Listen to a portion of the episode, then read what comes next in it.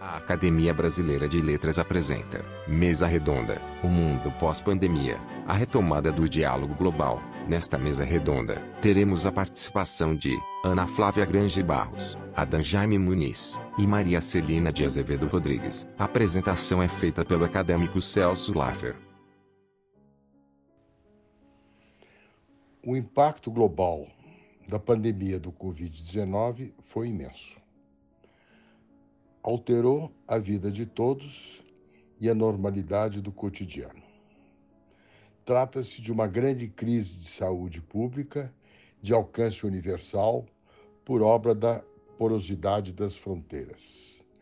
Vitimou indiscriminadamente e indiscriminada foi a sua letalidade.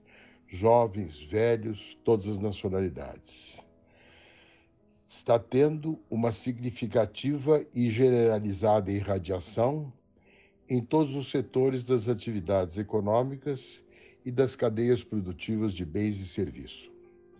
Trouxe à tona, em escala planetária, os grandes problemas da desigualdade e da vulnerabilidade dos socialmente marginalizados. Recolocou o papel do Estado e das políticas públicas fez aflorar na agenda da opinião pública o papel da ciência, da pesquisa e do conhecimento na lida com uma situação limite. Em síntese, uma grande e inédita crise de alcance planetário, que explicita o alcance da pergunta: qual será o futuro de um novo normal?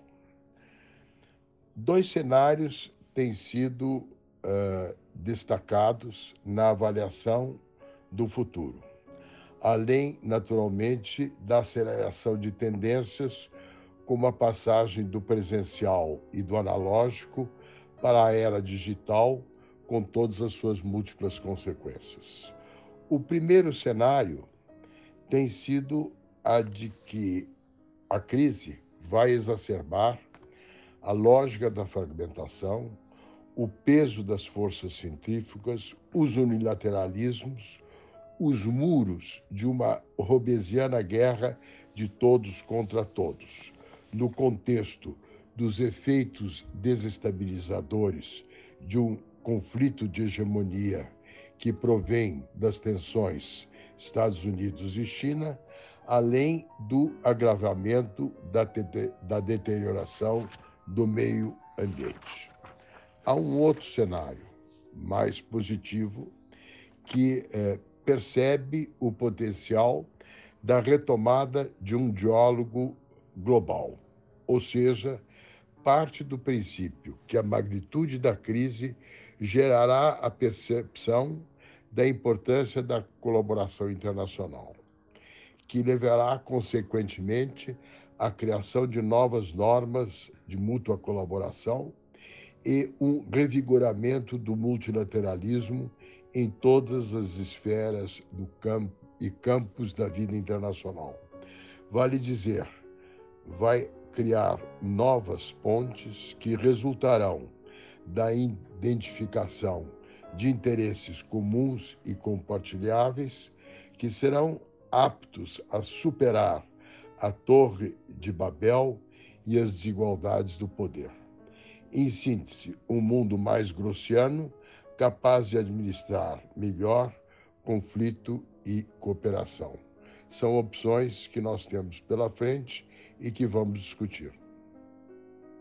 Olá, bom dia. Eu sou Ana Flávia Grange Barros, professora no Instituto de Relações Internacionais da Universidade de Brasília e gostaria de falar hoje sobre como retomar o diálogo global após a pandemia da Covid-19. Meu argumento é: querer é poder.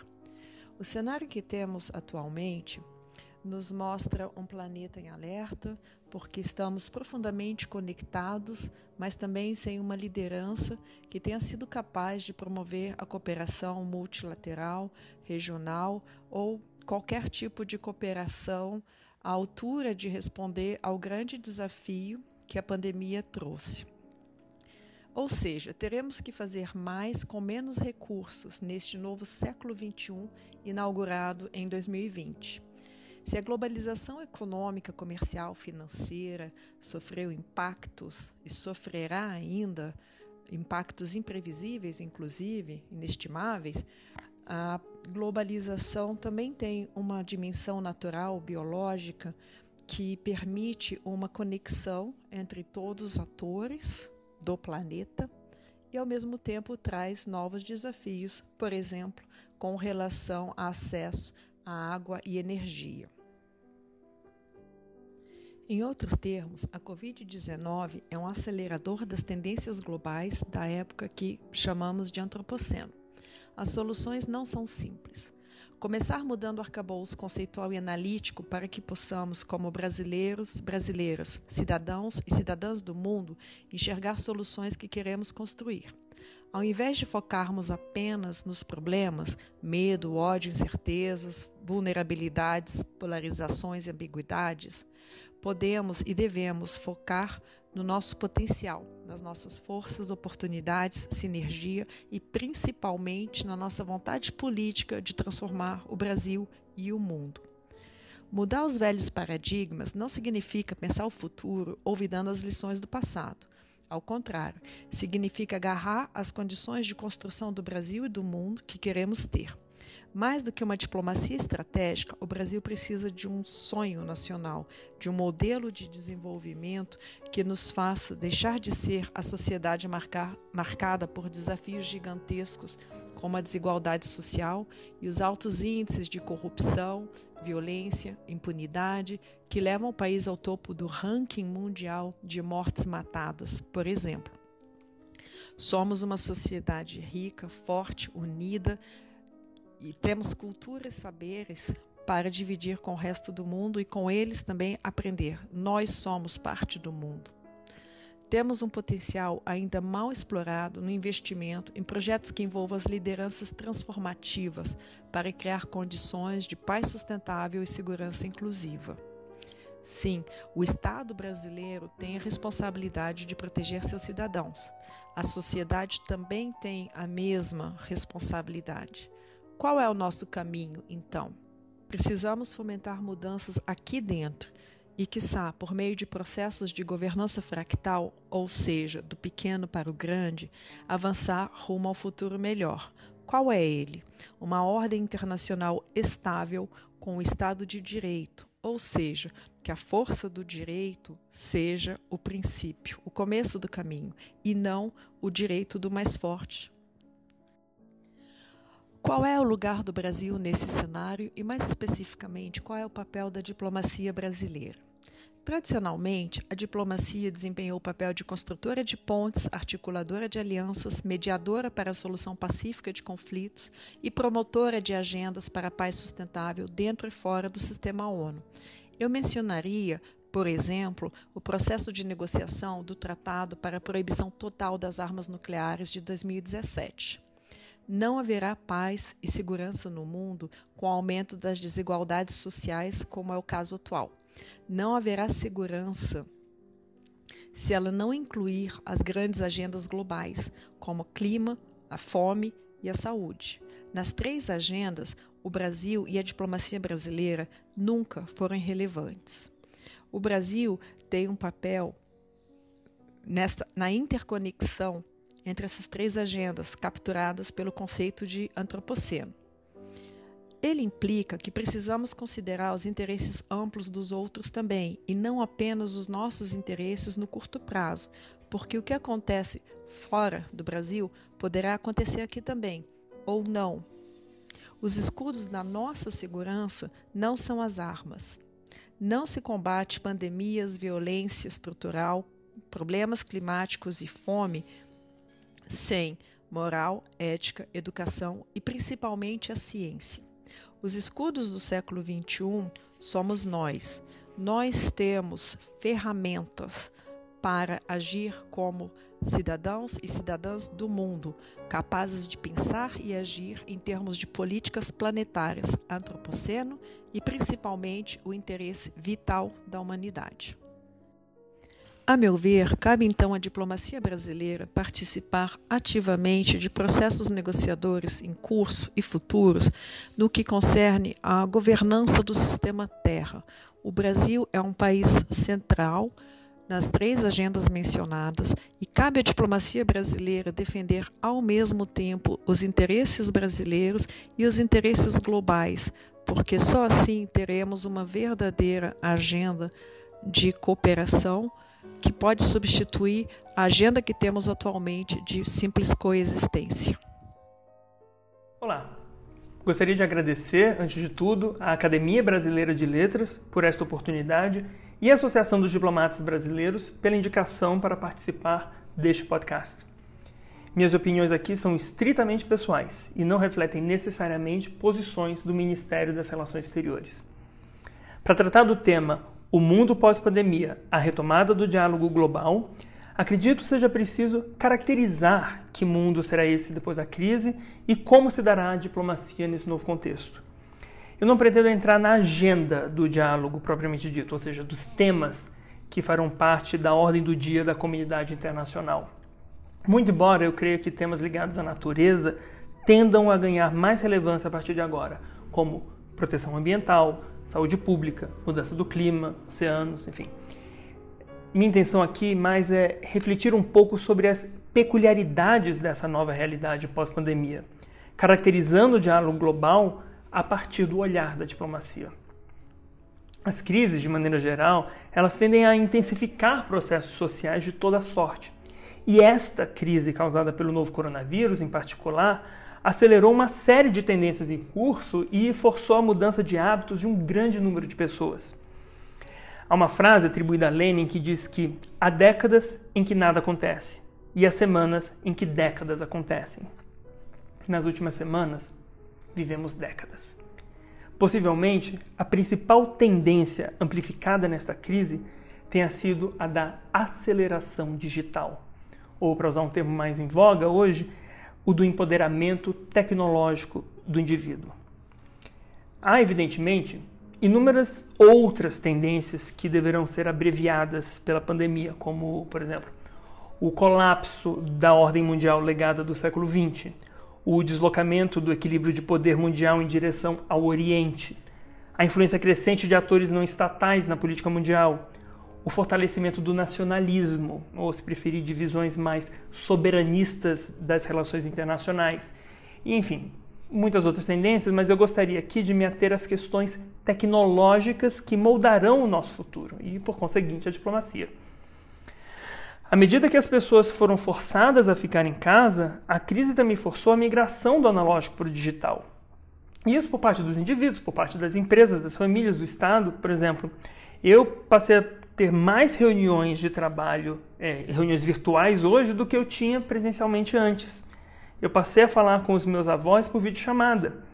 As empresas que não tinham e-commerce passaram a ter.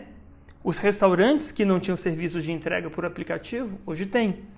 Os serviços de videoconferência hoje estão generalizados. E nós estamos vendo outras mudanças a caminho, como por exemplo o rastreamento em massa da população, com coleta de todo tipo de dado, né? É, geolocalização, reconhecimento facial, medição de temperatura, previsão de aglomerações, enfim, a vigilância total, ela veio para ficar. A realidade virtual e a realidade aumentada, por exemplo, estão se tornando cada vez mais reais nas nossas vidas nosso mundo será cada vez mais permeado por telas e monitores. A maioria deles, imagino, com recursos de interação tátil, visual e sonora. Somente trabalhando com essas tecnologias, em vez de tentar enfrentá-las, poderemos obter o melhor do que elas têm a oferecer. Em outras palavras, podemos e devemos regular, por exemplo, os aplicativos de transporte individual de passageiros, mas não podemos nem devemos inibir essas tendências. Foi o que aconteceu no Brasil com a telemedicina, assunto que se estendia havia anos e foi finalmente regulamentada, mais uma tendência inevitável acelerada pela crise. Então, agora que as pessoas estão em casa, trabalhando de casa, que se verificou que considerável volume de trabalho pode ser realizado remotamente, que as pessoas não precisam estar fisicamente no trabalho, as empresas vão mudar. Os serviços públicos vão mudar. O governo vai mudar. A diplomacia vai mudar. Aliás, para a diplomacia não há alternativa à adaptação. E sempre foi assim. Quer ver uma história? É, o primeiro telegrama foi enviado por Samuel Morse em 1844. Cerca de 20 anos depois, lá pra, por 1860, o primeiro-ministro britânico, Palmerston, ao receber o primeiro telegrama oficial, teria dito: Meu Deus, é o fim da diplomacia. Bom, não foi. Muito pelo contrário, né? a diplomacia rapidamente se adaptou e até hoje muitas chancelarias, e inclusive Itamaraty, ainda usam o termo telegrama para designar o expediente de comunicação entre a sede e os postos no exterior. Essa necessidade de adaptação da diplomacia foi o que se viu agora durante a pandemia. Líderes mundiais passaram a se reunir por meio de plataformas de videoconferência, sem aparente prejuízo, pelo menos num primeiro momento, à tomada de decisões. O que antes era uma possibilidade, hoje se tornou uma realidade comum. Com fronteiras fechadas, viagens suspensas, etc., enfim, inúmeras reuniões estatutárias de organizações internacionais, ou seja, aquelas reuniões estabelecidas em tratado internacional, estão sendo realizadas virtualmente Novas regras de procedimento tiveram que ser adotadas por esses organismos a fim de permitir deliberações virtuais e com implicações diversas, claro, como verificação de quórum, é, o sigilo dos votos, enfim. Em um mundo em que os encontros presenciais sejam menos frequentes, as ocasiões para que as pessoas se encontrem passam a ser mais planejadas para que valham realmente a pena. Ou seja, encontros produtivos fortuitos serão mais raros. Em um ambiente mais digital, com governos mais vigilantes, com indivíduos mais rastreáveis e, consequentemente, com a privacidade comprometida, haverá certamente menos espaço para improvisação e espontaneidade. Transplantando tudo isso para a diplomacia, que segue inúmeros protocolos e códigos, enfim, é possível imaginar que o diálogo entre os agentes, e aí de todos os níveis, de líderes a um nível mais técnico, seja mais roteirizado. Na diplomacia, sobretudo nos processos multilaterais, seja nos organismos internacionais, seja nos mecanismos de alto nível, como o G7, G20 e BRICS, o trabalho diplomático mais relevante é realizado longe das câmeras, longe das telas. É a margem da conferência é a margem da cúpula que o verdadeiro processo negociador e decisório tem lugar. E isso nas mais variadas formas e contornos. Uns mais reservados, outros mais ostensivos. São processos que vão desde conversas de corredor até formatos mais definidos, assim, redondinhos, como é, reuniões bilaterais, reuniões preparatórias, reuniões de coordenação, one-to-one, -one, grupo de amigos, amigos do presidente, enfim, os nomes e os formatos são os mais variados. Com as cúpulas passando a ser realizadas por meio de plataformas virtuais, e acreditem muito em breve por meio de tecnologias imersivas, com o uso de tecnologia estendida, de realidade estendida, os diplomatas teremos que desenvolver novos formatos de interação de bastidores. Esse desafio, tal como vemos hoje, parece não estar claro. Enfim, ainda mais do que ocorre hoje, o diálogo global de alto nível passará a ser precedido de negociações ainda mais intensas e os eventos em si serão ainda mais cuidadosamente coreografados, ainda mais do que ocorre hoje. Então, ironicamente, essa aceleração digital que oferece meios para os líderes poderem dialogar mais facilmente entre si, ao mesmo tempo tira deles oportunidades de diálogo de verdade. Esse tsunami tecnológico está alterando a relação entre governos e cidadãos.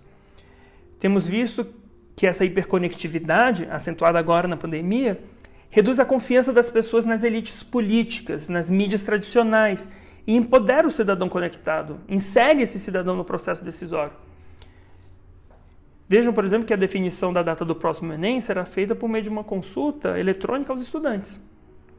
O virtual, ele traz, portanto, atores não tradicionais para o diálogo o que permite também uma certa democratização do diálogo global, né? aumentando o poder de influência de entes não estatais sobre os processos decisórios internacionais. Vamos imaginar, por exemplo, sei lá, uma reunião em Genebra, sediada, entre aspas, em Genebra, sobre, digamos, refugiados. E nela, cada representante dos países, cada um de sua capital, podendo acompanhar a apresentação de um relatório do secretariado sobre um determinado campo de refugiados a partir do próprio assentamento, ouvindo o relato dos próprios refugiados em tempo real e, dependendo do caso, com consulta aos refugiados sobre os temas a serem decididos. Pode parecer meio óbvia a ideia de consultar refugiados em questões de refugiados, mas apenas agora conseguimos verificar que isso é possível de forma efetiva. Durante a crise da pandemia, o Itamaraty prestou apoio institucional e financeiro para mais de 37 mil brasileiros que lograram retornar ao Brasil. E isso somente foi possível pela facilidade que a tecnologia deu ao diálogo direto desses cidadãos com o Ministério, com as embaixadas, com os consulados ao redor do mundo. A maior parte dos atendimentos se deu diretamente aos consulentes por meio de aplicativos de troca de mensagem de texto, por meio das redes sociais. Enfim, a inserção dos indivíduos tecnologicamente empoderados nos processos políticos não é uma questão de escolha. Uma vez empoderados pela tecnologia, eles estarão inseridos no processo político e não poderão ser ignorados. Assim, Todas essas tendências que estamos testemunhando serem aceleradas pela crise atual geram para a diplomacia o desafio de gerenciar as consequências dessas mudanças, mantendo a confiança necessária para fazê-lo diante de um público cada vez mais empoderado e cético. E como se não fosse pouco, em um contexto de menos vigor e menos recursos disponíveis. Essa pandemia, e possivelmente a maior crise da nossa geração, evidenciou como a digitalização está mudando a sociedade e, consequentemente, mudando drasticamente a natureza dos governos, forçando os estados a se tornar mais enxutos, mais acessíveis, mais responsíveis, mais ágeis. Isso é bom para os governos. Isso é excelente para a diplomacia. Muito obrigado. Quando esse coronavírus, chamado de novo na época, surgiu há seis meses atrás na China e começou a se espalhar de uma forma consistente, sorrateira, eficaz pelo Sudeste Asiático, uh, pelos países vizinhos, então, com a repercussão que teve, o que me surgiu na ocasião foi a lembrança do poema do John Donne, que começa: Nenhum homem é uma ilha. Ele faz parte de um continente, de um todo. E ele continua, depois, no final, lembrando que nunca se deve mandar saber por quem os sinos dobram, porque eles dobram por nós, por cada um de nós. Ou seja, como nenhum homem é uma ilha, a morte de cada um dos seres que uh, estão à nossa volta, que povoam esse essa terra nos afeta. Então, os sinos dobram por eles e por nós, nos lembrando também a nossa mortalidade. Esse, esse poema ficou e continua extremamente presente na minha uh, lembrança, no meu subconsciente, sobretudo cada vez que eu vejo as informações sobre as mortes provocadas pelo novo coronavírus, hoje já batizado uh, de, da Covid-19. E eu creio que o que mais me chama atenção é a mensagem implícita de necessidade absolutamente indispensável incontornável de solidariedade entre as pessoas e, evidentemente, por extensão, entre os países. nós estamos vendo uma situação nunca antes vivida por nenhum de nós, creio. A, a lembrança, o registro que se tem é da gripe espanhola, mas a gripe espanhola não creio que tenha feito tanto estrago no mundo quanto a Covid está fazendo nesse momento, porque não se trata apenas de números uh, de pessoas, de falecimentos, de contágios, mas sim as sequelas que isto vem tendo em todos os setores, em todos os campos, em todas as vertentes da vida dos indivíduos, da vida em sociedade e da vida dos países. Essa solidariedade de que fala, no fundo, John Donne na sua poesia, em suas meditações, eu acho que é o único caminho para eventualmente sairmos uh, adiante, superarmos as dificuldades, porque vimos que a, a crise que atingiu, de saúde, que atingiu um país e que foi se alastrando de uma forma extraordinária por milhares uh, de cidades, de municípios, de aldeias, mundo afora, e que ainda não está superada, que ainda não acabou de fazer seu estrago e que ainda nos ameaça com uma segunda onda, uh, só pode ser superada através da cooperação internacional. Uh, essa cooperação tem que existir e é o recurso uh, é a saída que nós temos uh, através da cooperação na área científica, na área da saúde, na área econômica, porque se nós ficarmos cada um em si mesmados, voltados para dentro, nós não vamos chegar a lugar nenhum. E mais do que nunca, se alguma coisa nos chamou a atenção foi o fato de que aqueles países que souberam cooperar internamente e externamente são aqueles que estão se saindo melhor. Internamente, é evidente que os países que puderam tomar medidas uh, de isolamento uh, e que onde as pessoas respeitaram essas medidas de isolamento, não foi um problema só de ter medo de pegar a gripe. Foi uma consciência enorme de que eu tenho que me proteger, mas eu também tenho obrigação de proteger os outros. Eu sou responsável pelo meu vizinho. Os outros dependem da minha conscientização, da minha seriedade de propósito para sobreviverem. Então, é a lição do os sinos que dobram por você se você não tomar cuidado, porque o seu vizinho vai falecer com Covid.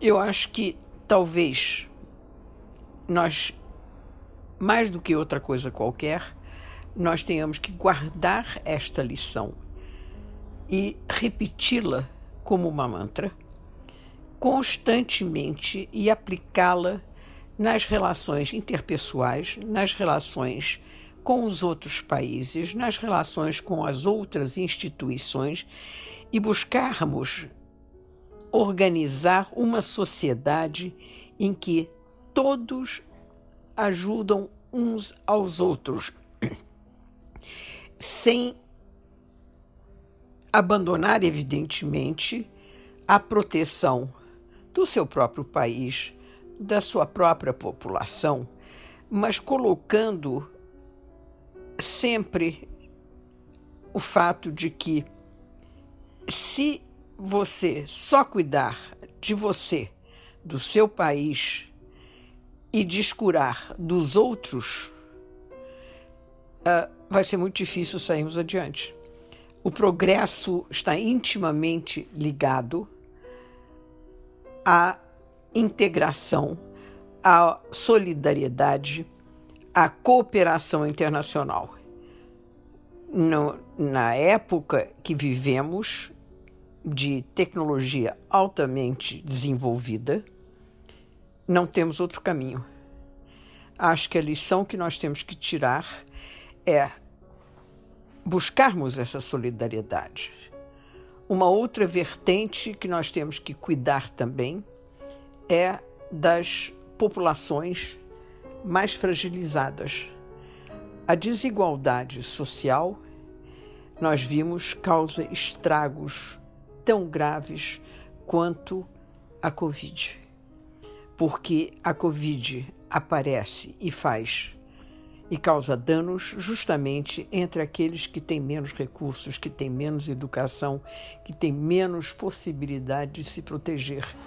Então, essas desigualdades uh, são importantes. São desigualdades não só internas, são desigualdades internacionais ou nós saímos todos juntos né, dessas crises, países e pessoas, ou nós vamos nos condenar a uma situação de uh, mediocridade, de quase que perpetuação de crise, e não estaremos nunca prontos para enfrentarmos uma nova pandemia, uma nova crise causada por outras coisas, outros vírus, outras situações econômicas.